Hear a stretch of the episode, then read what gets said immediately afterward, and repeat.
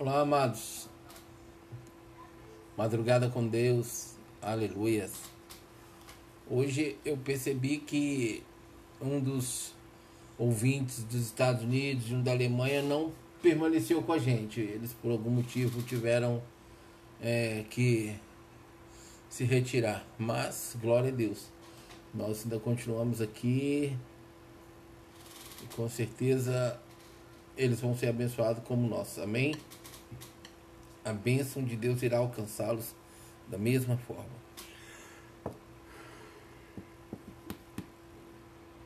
Amados, eu quero compartilhar com vocês uma carta, a segunda carta de Paulo a Timóteo, onde ele traz aqui algumas orientações, algumas direções e é muito bom é, a gente reter para nossas vidas como prática exatamente isso que nós vamos aprender juntos aqui diante do Senhor. Amém?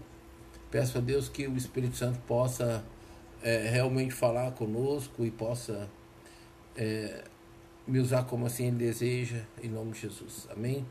Mas eu quero ler com você esse texto que está aqui. Segunda carta de Paulo a Timóteo, capítulo 1. E na palavra do Senhor está escrito assim, versículo 7. Porque Deus, olha isso, amados versículo 7. Pois Deus não nos deu espírito de covardia, mas de poder, de amor e de equilíbrio. Amém? E de equilíbrio.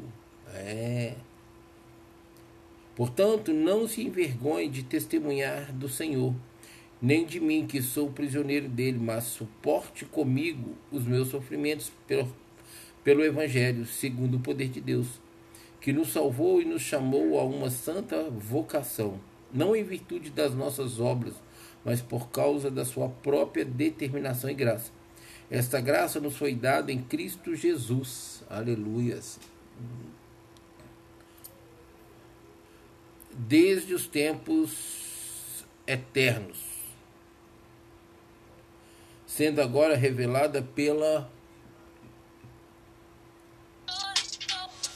manifestação de nosso Salvador Cristo Jesus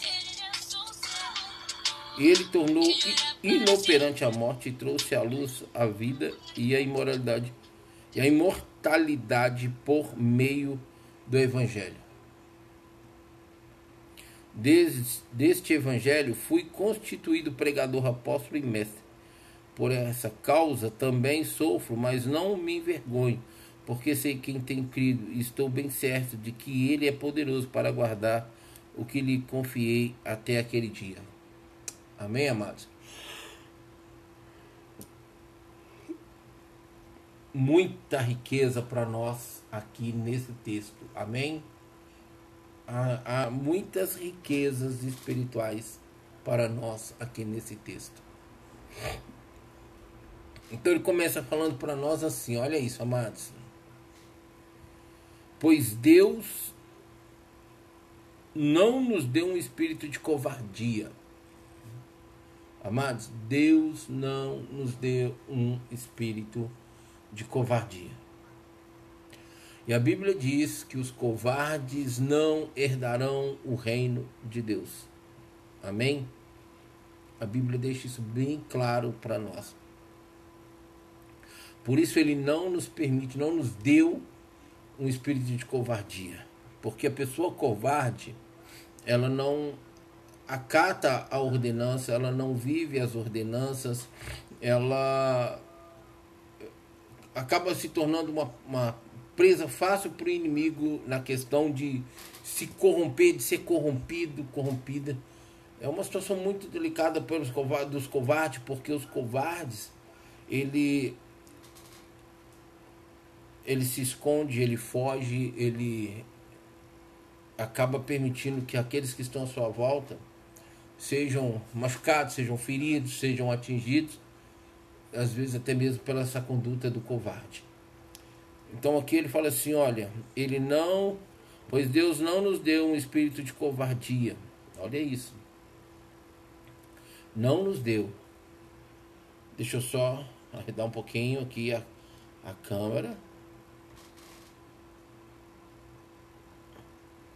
Para nós alcançarmos aqui o texto, amém?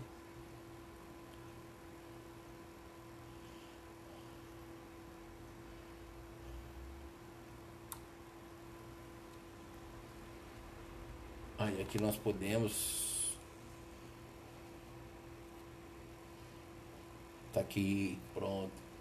Você pode acompanhar o texto comigo aí, quem tá conectado comigo aí pelo Twitch, Trovo, YouTube, Facebook. Olha aqui. Pois Deus não nos deu espírito de covardia, mas de poder. Porque o Espírito Santo ele é poderoso, amém? O Espírito Santo é, é o Pai, é o Filho, é o Espírito de Deus para nossas vidas, é o Espírito do Senhor para nossas vidas. Olha isso, amados. Ele nos deu poder de amor e de equilíbrio. Primeiro, ele nos deu poder, poder sobre o reino das trevas pelo nome de Jesus. Amém? pela unção do Espírito Santo, está sobre nós esse poder. Sem Jesus, sem obediência, sem santidade, não há ação do Espírito, não há habitação do Espírito em nós, a presença do Espírito Santo de Deus em nós. Não há, não dá para é, combater, não dá para guerrear no plano espiritual sem realmente a presença do Espírito Santo, sem a, a capacidade do Espírito Santo em nós, nos capacitando a essas batalhas, essas guerras que estamos enfrentando constantemente. Não são poucas, são muitas. Todo dia, todo instante, a todo momento nós estamos enfrentando batalhas espirituais. Por isso ele não nos deu espírito de covardia. Não, ele não nos deu, mas ele nos deu um espírito de poder. Há em nós esse poder, essa unção, poderosa do Espírito Santo habitando em nós, fluindo em nós, capacitando a cada um de nós para vivermos exatamente essas batalhas e vencermos, porque em Cristo somos mais que vencedores. Amém, amados? Mais que vencedores. Ele também nos deu um espírito de amor, sabe por quê? A Bíblia diz que a nossa luta não é contra carne e sangue, mas sim principados e potestades. A nossa luta são contra eles. E essa luta é uma luta que se trava no plano espiritual contra essas potestades das trevas e que na qual é o poder do Senhor que nos capacita para essa batalha, para essa guerra, em que na qual o nosso Deus é o nosso general e ele está à frente e ele nos dá e nos garante a vitória. Nossa vida precisa ter por base, ter por estrutura, ter por alicerce a palavra de Deus. E é claro que ele também nos deu um espírito de amor. E esse amor é a Deus que nós dizemos que amamos, ele precisa ser manifesto ao próximo, que vemos, porque a Bíblia diz: ame o Senhor, o teu Deus, de todo o teu coração, mas ame também teu próximo como a ti mesmo. Então, se nós não amarmos a quem vemos, não tem como amarmos a Deus que não vemos. A Bíblia nos fala isso. Então ele nos deu um espírito também de amor. Quer realmente saber se você ama Deus? Ame você, mas ame o seu próximo, como você mesmo. A medida do seu amor por você é a medida do seu amor pelo seu próximo. E o que você reflete desse amor por você e o seu próximo é o também que você reflete para Deus. Então, muitas vezes, o amor que nós dizemos ter para Deus não alcança o coração de Deus não atrai a presença de Deus, pelo contrário, muitas vezes Deus precisa se posicionar de costa para nós, porque Ele não compartilha com muitas coisas que principalmente essa geração tem escolhido e tem vivido. Ele nos deu um espírito de poder, mas também nos deu um espírito de amor. Mas olha só isso aqui. E de equilíbrio. Eu sempre ensino isso para as pessoas. Olha, a Bíblia nos ensina, a Bíblia nos orienta a ter um espírito de equilíbrio, uma vida de equilíbrio. Nós precisamos saber o que chega até a nós em relação ao que nós somos, ao que nós temos, ao que nós queremos e equilibrar tudo isso. Porque muitas coisas podem passar pelas portas da nossa vida e causar sérios danos interior no, é, em nós e que muitas vezes tem pessoas que sofrem danos que são irreversíveis, amados, irreversíveis. Eu sei porque eu já trabalhei com pessoas, eu já ajudei pessoas em situações muito delicadas por causa disso. Olha isso que ele está falando aqui, olha, poder, amor, mas ele também traz para nós o equilíbrio. E a Bíblia tem todo o poder, a Sagrada Escritura tem todo o poder para nos dar essa, esse equilíbrio que nós precisamos para glorificar o Senhor, nosso Deus. Para não vivermos de qualquer forma, de qualquer jeito nessa terra. Amém, amados? A palavra de Deus, ela é completa em tudo, em tudo. Não falta nada nela que nós é, precisemos hoje ou amanhã, que ela não tenha poder, não tenha capacidade de realmente trazer a nós o suprimento. Por isso eu sempre falo aqui, leiam a Bíblia, leiam a Bíblia, leiam a palavra de Deus. Versículo 8 ele fala assim: Portanto, não se envergonhe de, de testemunhar o Senhor. Olha isso. Ele nos deu um Espírito Santo que tem poder, que tem amor e que tem equilíbrio. Olha isso. E ele fala: portanto, não se envergonhe de testemunhar do Senhor. A palavra do Senhor diz: o próprio Senhor Jesus falou que aquele que o negar será negado diante de Deus e dos homens. Mas aquele que o reconhecer será reconhecido diante de Deus e dos homens. Infelizmente, tem pessoas que se convertem, mas ela, infelizmente, ela tem vergonha do Evangelho. Infelizmente, ela tem vergonha do Evangelho de Jesus Cristo. Ela tem vergonha de, pelo Evangelho, testemunhar Cristo.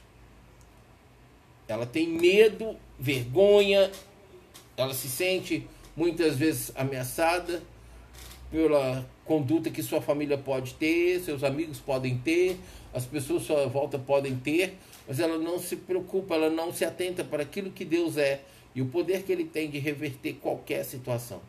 É como eu, eu preguei é, só três versículos do texto da bem-aventurança lá de Mateus 5. Nós vamos passar perseguições, calúnias, difamações. Sim, os profetas antes de nós passaram por isso. Mas o Senhor é com eles. O Senhor permaneceu com eles e o Senhor realmente escreveu a história deles e eles viveram para a glória do Senhor. Ele fala: não tenham vergonha de testemunhar o Senhor. Eu pergunto para você, nesta hora que você me assiste ou nesta hora que você me ouve, você tem vergonha de testemunhar Cristo? As pessoas no seu trabalho sabem que você é um cristão, uma cristã? Seus vizinhos sabem que você, você é cristão? Ou infelizmente você vive um cristão agente 007? Amados, a palavra de Deus diz assim para mim, para você: Desperta tu que dormes, levanta sobre teus pés, porque a glória do Senhor vem sobre ti. Há uma presença que nós desconhecemos o seu poder, a sua capacidade em favor das nossas vidas. E por desconhecer esse poder, muitas vezes o povo está perecendo. Conhecereis a verdade e a verdade vos libertará. Conhecereis a verdade e a verdade vos libertará. Eu não posso ser covarde, eu não posso ter medo, eu não posso ter vergonha de falar do Deus que me salvou, do Deus que me libertou, do Deus que está me libertando, que está trabalhando em minha vida, me transformando, me permitindo ser melhor na sociedade, na comunidade, na vizinhança, sim. Não tenham vergonha de testemunhar o Senhor, nem de mim. Agora Paulo fala com ele assim, olha, fala para, para, para Timóteo, não tenha vergonha de, de testemunhar a meu respeito. Paulo já tinha passado por algumas situações, ele estava sobre ameaça, ele estava diante de um momento muito delicado. E Paulo falou com Timóteo assim: olha, não tenha vergonha de Jesus, não. Eu estou passando por, o que eu estou passando por amor a ele e por, por estar com ele, mas eu não neguei. Então você não tenha vergonha de testemunhar de Jesus e de mim também não. É, mas muitas vezes as pessoas se intimidam e não conseguem levar o evangelho da graça, o evangelho que liberta, que cura, que restaura, que transforma, mas que salva. Ele fala assim: que sou prisioneiro dele, mas suporte comigo meus sofrimentos pelo Evangelho segundo o poder de Deus. Paulo vira para Timóteo nessa carta e fala assim: olha, não tenha vergonha de falar de Jesus, não tenha vergonha de testemunhar Ele, não tenha vergonha de mostrar para as pessoas ah, o, o Senhor que você serve, o Deus que você serve. Não tenha vergonha. Também não tenha vergonha de mim. Jesus passou o que passou e testemunhou o reino. Ele veio trazer o reino e ele trouxe. Jesus passou o que passou por nossa causa e nem assim ele negou, nem assim ele omitiu, ele não teve vergonha. Ele realmente deu a cara para bater em nosso favor. E aí vem Paulo que persegue, mas depois passa a ser perseguido por causa do Senhor. Em algum momento, em alguns momentos da Bíblia, a Bíblia mostra que os discípulos ali, eles ficaram muito felizes de ter passado perseguição, passado tudo que eles passaram por causa de Cristo na vida deles.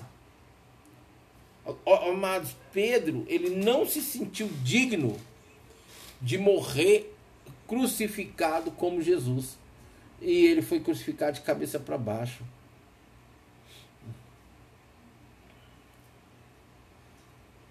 Você tem vergonha de ser cristão? Então você não é um cristão.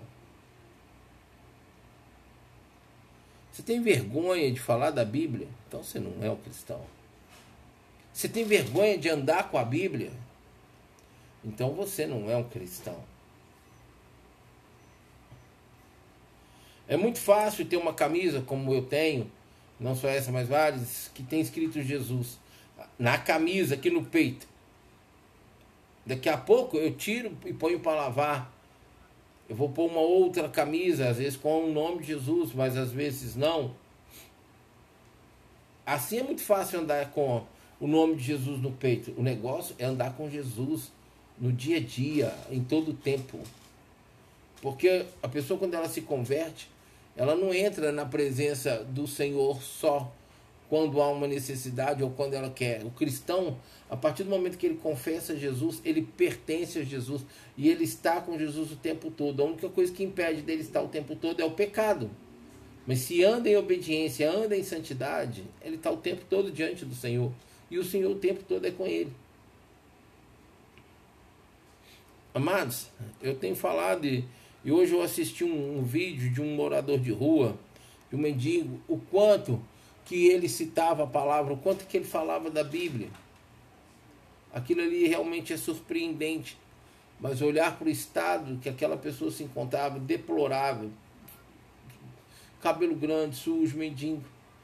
Morando na rua, conhecendo o Evangelho, a verdade. Eu não sei o, o que causou o afastamento, o abandono dele ao Evangelho, a palavra, a comunhão com os irmãos. Mas foi uma situação que possivelmente tenha sido muito forte contra a alma dele.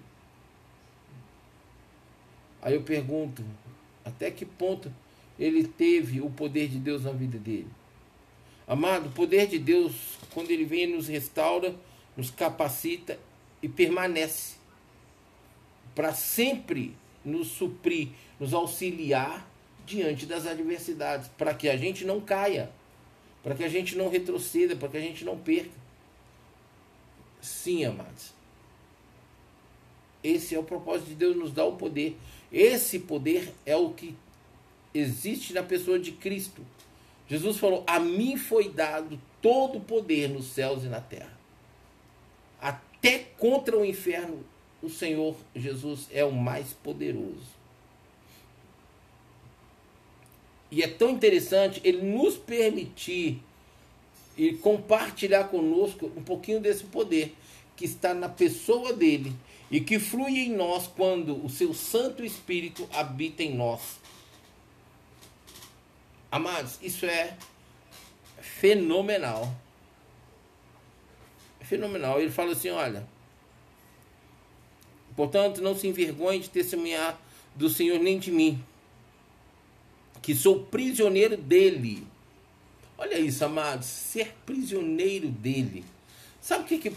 Porque se você lê a Bíblia, se você tem um pouquinho de conhecimento aí, de lembrança, e você talvez possa até se lembrar agora porque eu vou falar. Paulo foi um, um grande perseguidor da igreja cristã. Ele foi. Ele foi um grande perseguidor do reino de Deus nessa terra. Mas um dia a glória do Senhor o confrontou. E a partir daquele momento em que, a, três dias depois, cai dos olhos a escama dele, dos olhos dele, e, e é tão interessante, amados, entender que toda a visão de Paulo a respeito de Jesus e do seu reino foi mudada. Porque ele foi liberto. E esse processo de libertação foi enquanto ele viveu. E o que ele aprendeu de Jesus ao, ao ser confrontado pela glória dele, trouxe a condição dele se, se, se colocar prisioneiro de Jesus. Ele estava preso, mas esse prisioneiro não é aquele preso, encarcerado, não, ele era um preso livre. Mas ele se preso aqui, sabe quando você é, vê uma cena, uma situação, ou alguém te conta, ah, é, o carro da, daquela pessoa ficou presa é, dentro do estacionamento, ou seja, ficou retido ali dentro do, do, do, do, do estacionamento. Agora, quando você pega, vou pegar aqui uma, um exemplo para você entender melhor o que, o que eu quero mostrar desse preso. É esse preso é, escravo com, com um Deus ditador, um Deus que só. Não, esse preso aqui é aquela condição assim. Eu, eu vou trazer assim para você entender. Até porque eu quero usar um termo bíblico lá, uma passagem bíblica que diz que o cordão de três nó é mais difícil de se arrebentar. Então, quando eu entrego a minha vida ao Senhor Jesus, o Senhor coloca em minha volta uma a mão dele me protegendo.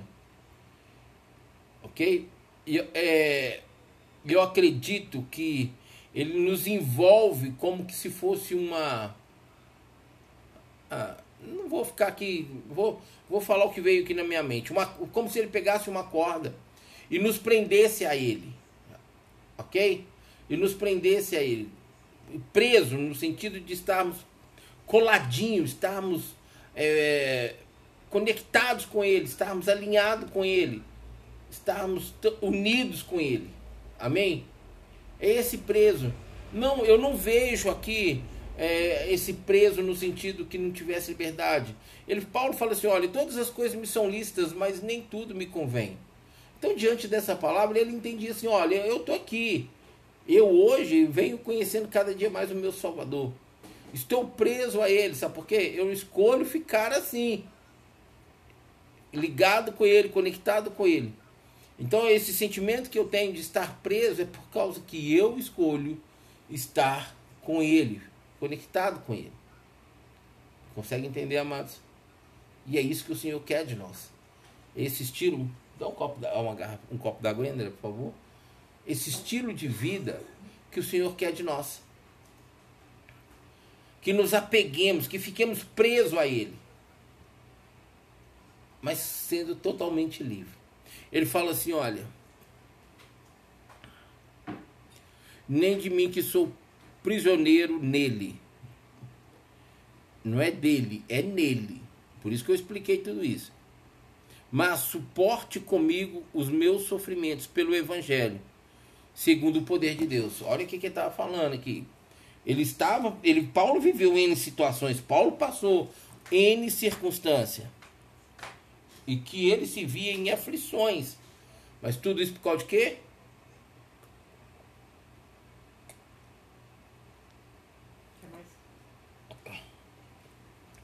Por causa do Evangelho.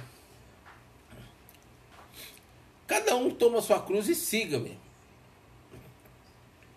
Cada um tem a sua cruz. Amém, amados? Cada um tem a sua cruz. O peso da cruz de cada um é de cada um, para cada um carregar, porque é o que ele suporta carregar.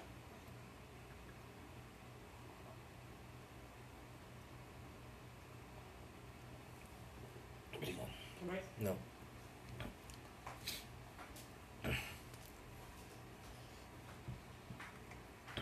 Ele fala assim: olha, suporte comigo os meus sofrimentos pelo Evangelho segundo o poder de Deus ele precisava, Paulo, eh, aqui Timóteo precisava, porque o que acontece? Como eles sabiam que, que Timóteo estava ligado com Paulo, era um discípulo de Paulo, o que Paulo passasse provavelmente refletiria no, na vida de, de Timóteo, mesmo que eles não estivessem um de frente para o outro.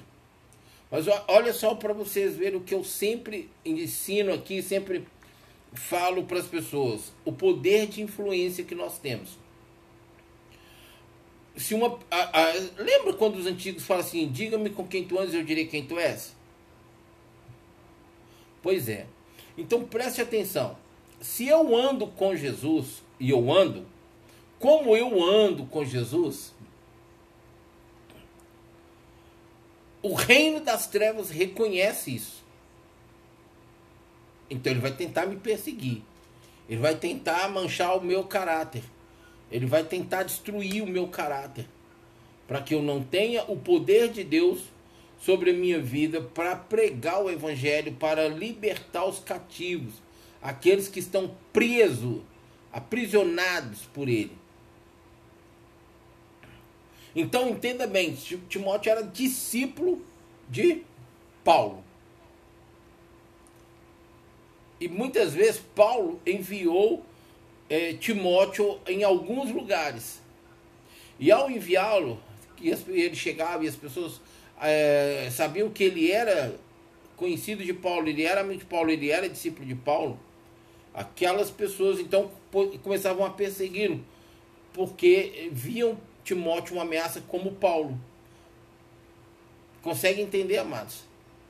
Então ele vira para Timóteo e fala assim: Olha, suporte, olha isso, suporte comigo os meus sofrimentos. Ele não só teria a condição de saber também o que Paulo estaria passando e estaria vivendo. Quando Paulo foi preso em Roma, Timóteo estava lá? Não, Timóteo estava pregando o evangelho, porque ele recebia as cartas, Paulo dava direção, mostrava para ele o que ele precisava fazer e seguir, e Paulo e Paulo estava preso. Mas o poder de Deus na vida de Paulo e na vida de, de Timóteo os uniu. Então agora, Timóteo era uma influência diante das pessoas pela vida de Paulo e da vida de Paulo. Por isso ele falou assim: olha, suporte, suporte comigo os meus sofrimentos pelo Evangelho. Segundo o poder de Deus, não na condição dele. Porque se ele fosse suportar, o que é, é suportar? É você pegar algo e, e, e segurar, carregar aquilo, já sentindo imediatamente o peso, a situação ali que possivelmente seria é, difícil, a, até você não aguentar mais de tanto incômodo físico que aquilo ali que você está segurando, você não suporte mais. Mas a nossa vida em Cristo nos dá esse suportar além porque é Ele que nos dá esse poder, essa capacidade. Então Paulo falou que ó, suporte comigo. Olha isso. Suporte comigo os meus sofrimentos. Pelo Evangelho. Agora interessante, né, amados? Paulo, ele não sofria pelas coisas dessa vida, ele sofria pelo Evangelho. Quem não sabe, Paulo ele era um, um, um poliglota. Segundo os estudiosos, né, ele falava mais de seis idiomas fora os dialetos. Paulo tinha posses financeiras e materiais. Paulo era muito inteligente.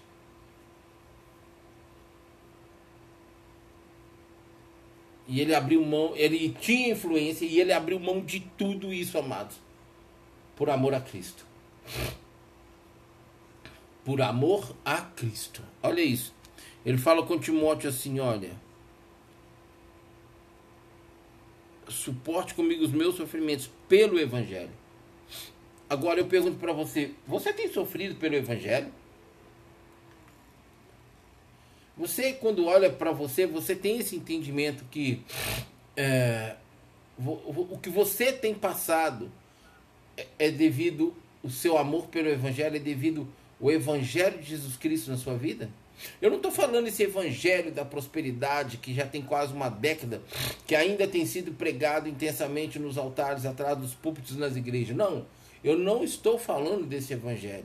Eu estou falando o evangelho das boas novas, o evangelho que liberta, o evangelho que cura, o evangelho que restaura, o evangelho que, que transforma vidas. Ele falou assim: olha, pelo evangelho, suporte comigo meus sofrimentos pelo Evangelho. Segundo o poder de Deus, que nos salvou e nos chamou a uma santa vocação. Olha só, o Evangelho poderoso de Jesus Cristo, o Evangelho, as boas novas de Jesus Cristo, que nos salvou e nos chamou com uma santa convocação. Jesus nos chamou e falou: Ide e de, amados, Jesus não voltou até hoje por tantas falhas da, da igreja, mas a maior falha dessa igreja é a irresponsabilidade de obedecer essa ordenança de Jesus. Ide e fazer discípulos de todas as nações. Houve um tempo que as igrejas estavam tão voltada para o interior do ministério, ou seja, em ficar ali por causa de prosperar, de crescer, de avançar, do que realmente vivenciar o evangelho de Jesus Cristo quando ele diz assim: ide e fazer discípulos. Houve uma época em que as pessoas estavam tão voltadas, tão, tão conectadas com a, a condição de ser próspero, de adquirir, de alcançar, de ter bens e finanças que elas não se preocupavam com o evangelho das boas novas, o evangelho da salvação. Consegue entender isso, amados? Paulo falou assim: olha, nessa carta a Timóteo, não se vergonhe de testemunhar. E ele fala desse evangelho que nos salvou e nos chamou uma santa vocação e nos Olha só, vocação, não em virtude de nossas obras. I speak português. You speak in português?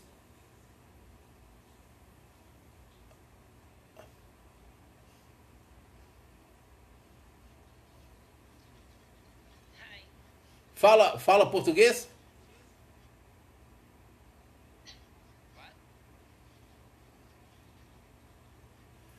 Português. I am I am from Brazil.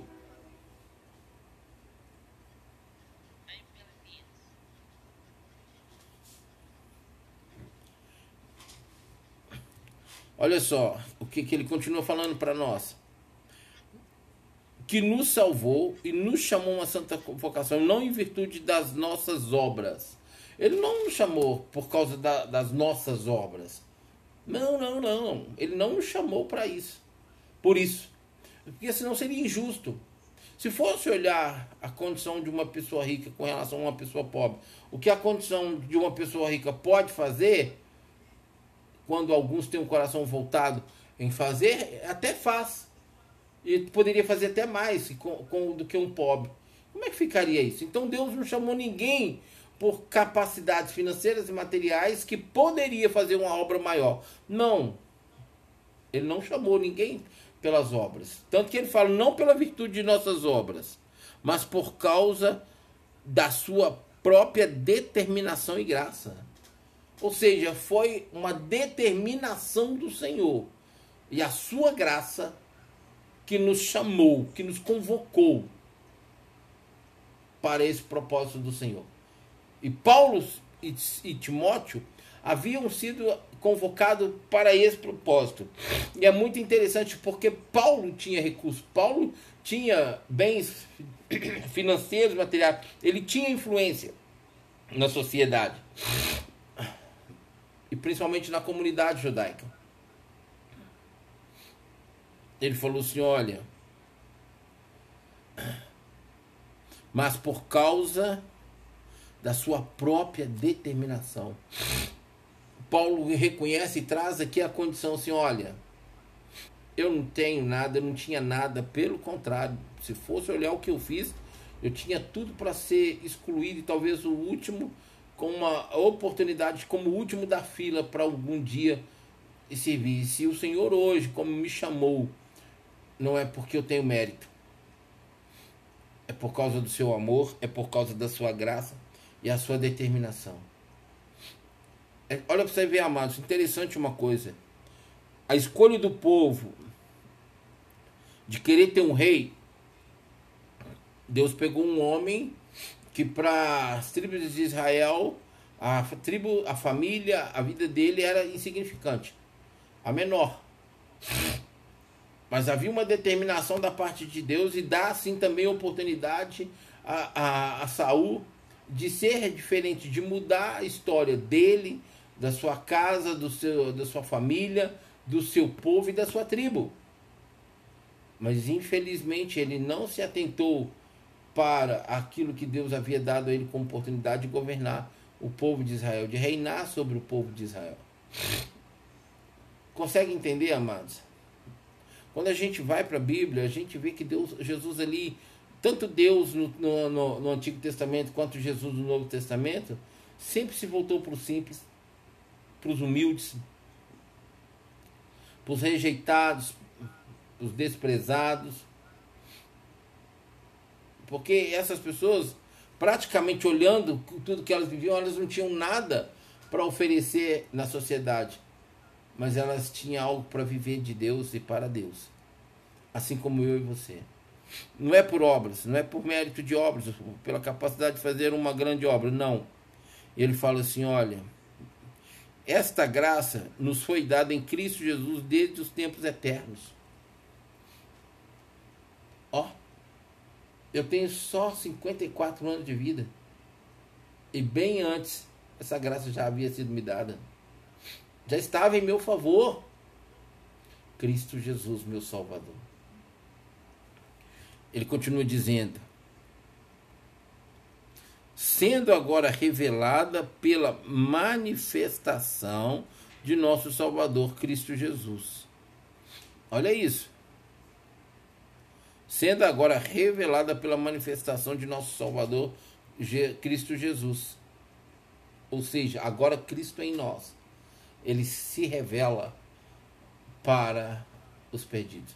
E é tão interessante, amados, essa, essa condição de Paulo, porque como ele era perseguidor, ele passou a ser perseguido pelo amor de Cristo. Olha isso aqui quando ele fala aqui, ó, sendo agora revelada pela manifestação de nosso Salvador Cristo Jesus. Ou seja, agora Cristo habitava nele. É interessante que quando é, Deus chamou Paulo e falou com Ananias para ir lá e, e orar para a restauração dos olhos dele, ele falou assim: Olha, conversando com, com Deus, ele falou assim: Senhor, esse homem veio para nos perseguir, para nos matar. O senhor, o senhor conhece a fama dele e tal. Deus virou para Jesus virou para Ananias e falou assim: Ó, eu vou mostrar para ele o quanto importa padecer pelo meu nome. Ou seja, aquilo que ele fez, o povo de Deus padecer, não é que Deus estava. É, pronto, acolheu, né, amados? Agora ele, aprendendo a amar a Cristo, ele ia entender o que, que é padecer, ele ia entender o que, que é ser perseguido. Tudo aquilo que ele fez com, com os filhos do Senhor, agora ele iria passar. E ele passou ainda passou muito mais. E em nenhum momento, em nenhuma circunstância, Paulo virou as costas para o Senhor a partir do momento que a visão dele foi restaurada.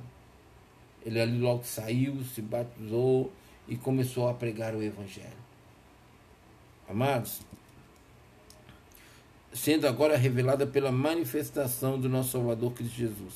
Ele tornou inoperante a morte e trouxe à luz a vida e a imortalidade por meio do Evangelho.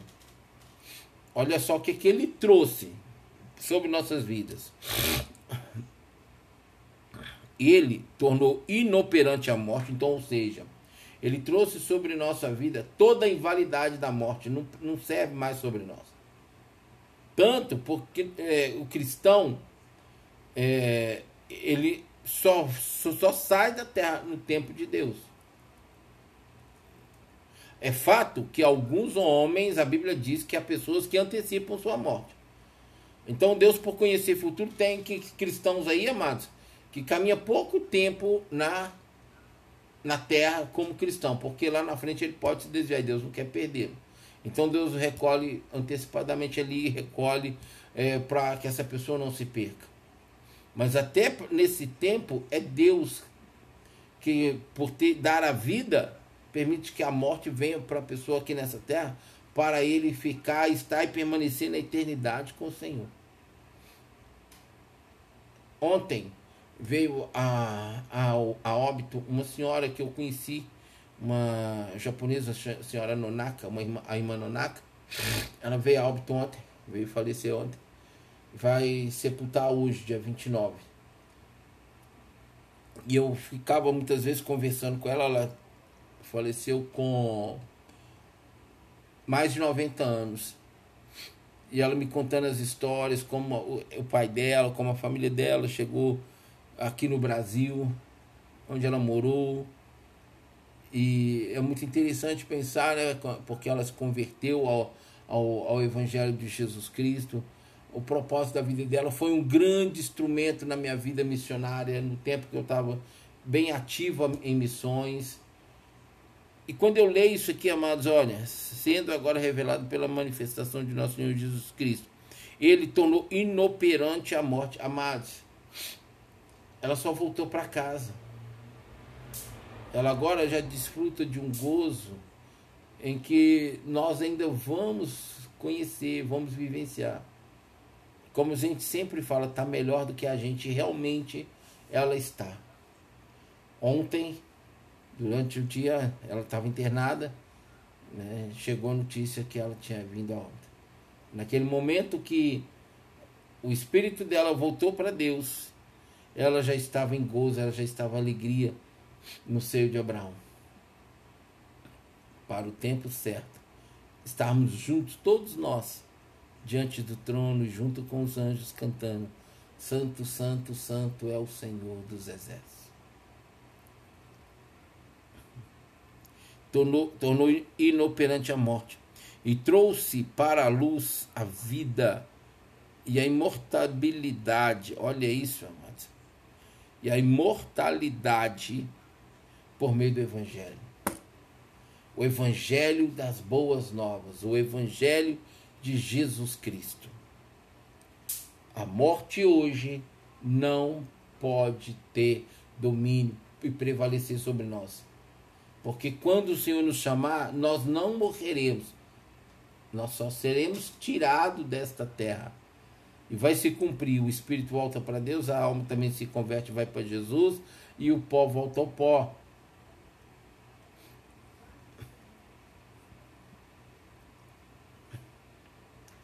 Deste evangelho fui constituído pregador, apóstolo e mestre. Olha isso, amados. Ele foi constituído pregador, pregou aos gentios, apóstolo, abriu vários ministérios, preparou vários, várias pessoas para liderar ali nas igrejas, e mestre ensinou e deixou para nós o seu ensinamento, como a gente lê as cartas de Paulo, sobre a vida de Paulo, sobre a experiência de Paulo.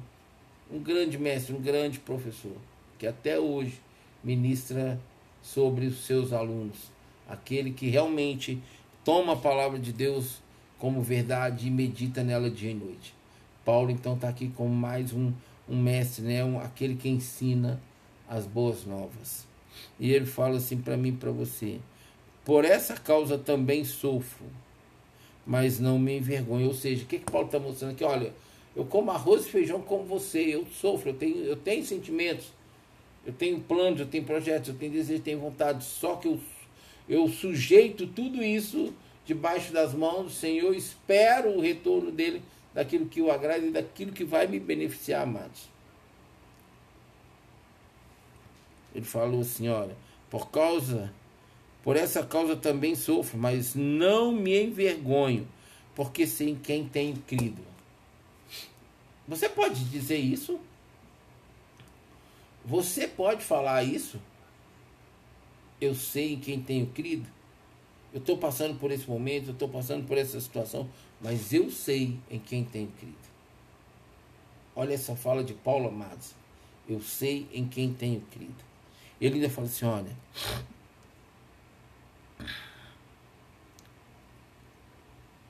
Por essa causa sofro. Por que causa? Do Evangelho. Mas não me envergonho, porque sei em quem tenho crido e estou bem certo de que Ele é poderoso para guardar o que lhe confiei até aquele dia. Olha isso, amados. Paulo ele era tremendo, ele era tremendo. É um, foi um grande homem na terra, qual Jesus levantou. Ele falou: Olha, por essa causa também sofro. Que causa? A causa do Evangelho das Boas Novas.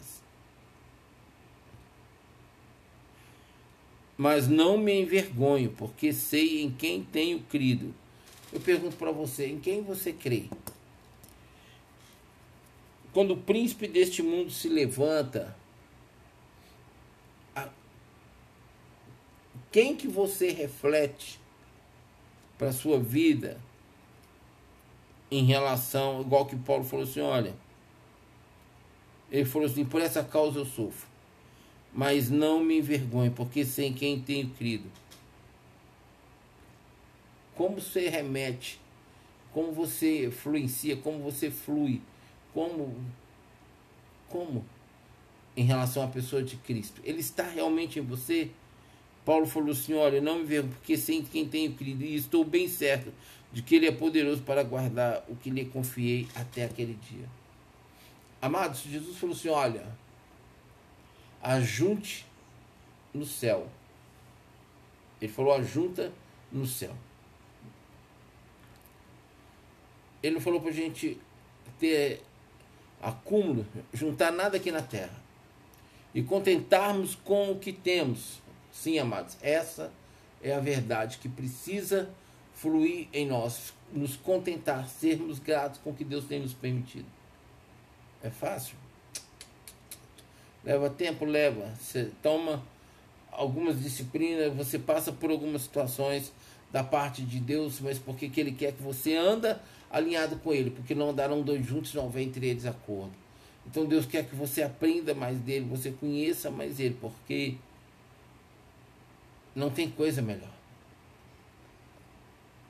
E Paulo estava aqui falando exatamente isso para Alexa desligar fogão. Exatamente para que Timóteo entendesse e não abrisse mão de vivenciar isso. E, e Timóteo foi um excelente discípulo de Paulo, amados. Mas nós hoje somos discípulos de Jesus. Somos excelentes discípulos de Jesus? Somos, realmente somos. Você pode assumir isso com, com convicção para a sua vida?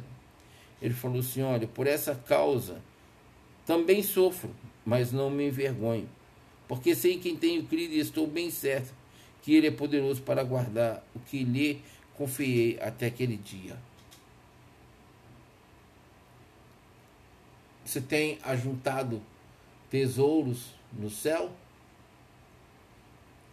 O Senhor falou assim: olha, ajunte lá no céu. Lá não tem traço, não tem ferrugem, não tem ladrão o Senhor não. Ele foi expulso aqui para a terra. eu sei em quem tenho crido e estou bem certo que Ele é poderoso para guardar o que lhe confiei até aquele dia. Que dia é esse? Onde tudo se consumará.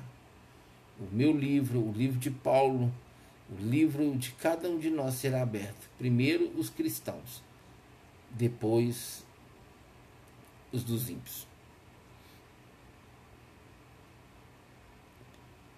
Por essa causa também sofro. Interessante. Por essa causa eu também sofro, mas não me envergonho. Mas não me envergonho. Olha o que, que Paulo falou. É, amados. Andar com Jesus é. É maravilhoso demais. É muito bom. É muito bom. Amém? Amados,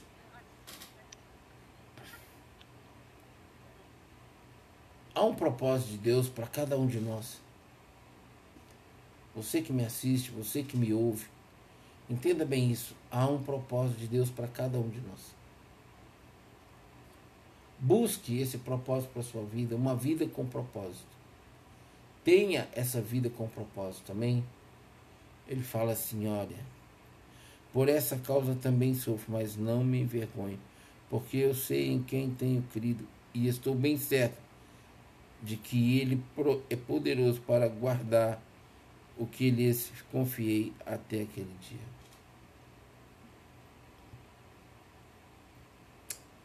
Eita, dia, dia, dia que nós estamos esperando.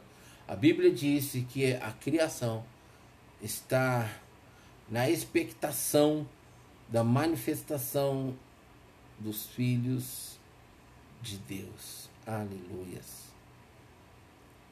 Dia glorioso. Amém. Amados, glória a Deus. Eu vou ficando por aqui. Amanhã, em nome de Jesus, ou corrigindo, hoje nós estaremos de volta com as programações. Espero poder fazer todas elas a qual né, eu assumi tenho esse compromisso aqui diante de Deus para com ele, com vocês a respeito das programações. Amém, amados. Esses dias têm sido dias gloriosos, aleluias. Tem sido dias assim maravilhosos, amados as batalhas, as lutas, tem tanta coisa acontecendo, mas ó, Deus que eu sirvo está no controle. Amém? O que você serve também, você vive isso, ele está no controle. Eu não abro mão, ele sabe disso. Eu vou continuar perseverando e eu espero que você também. Amém, amados? É fácil? Não mas é maravilhoso. É maravilhoso. Amém?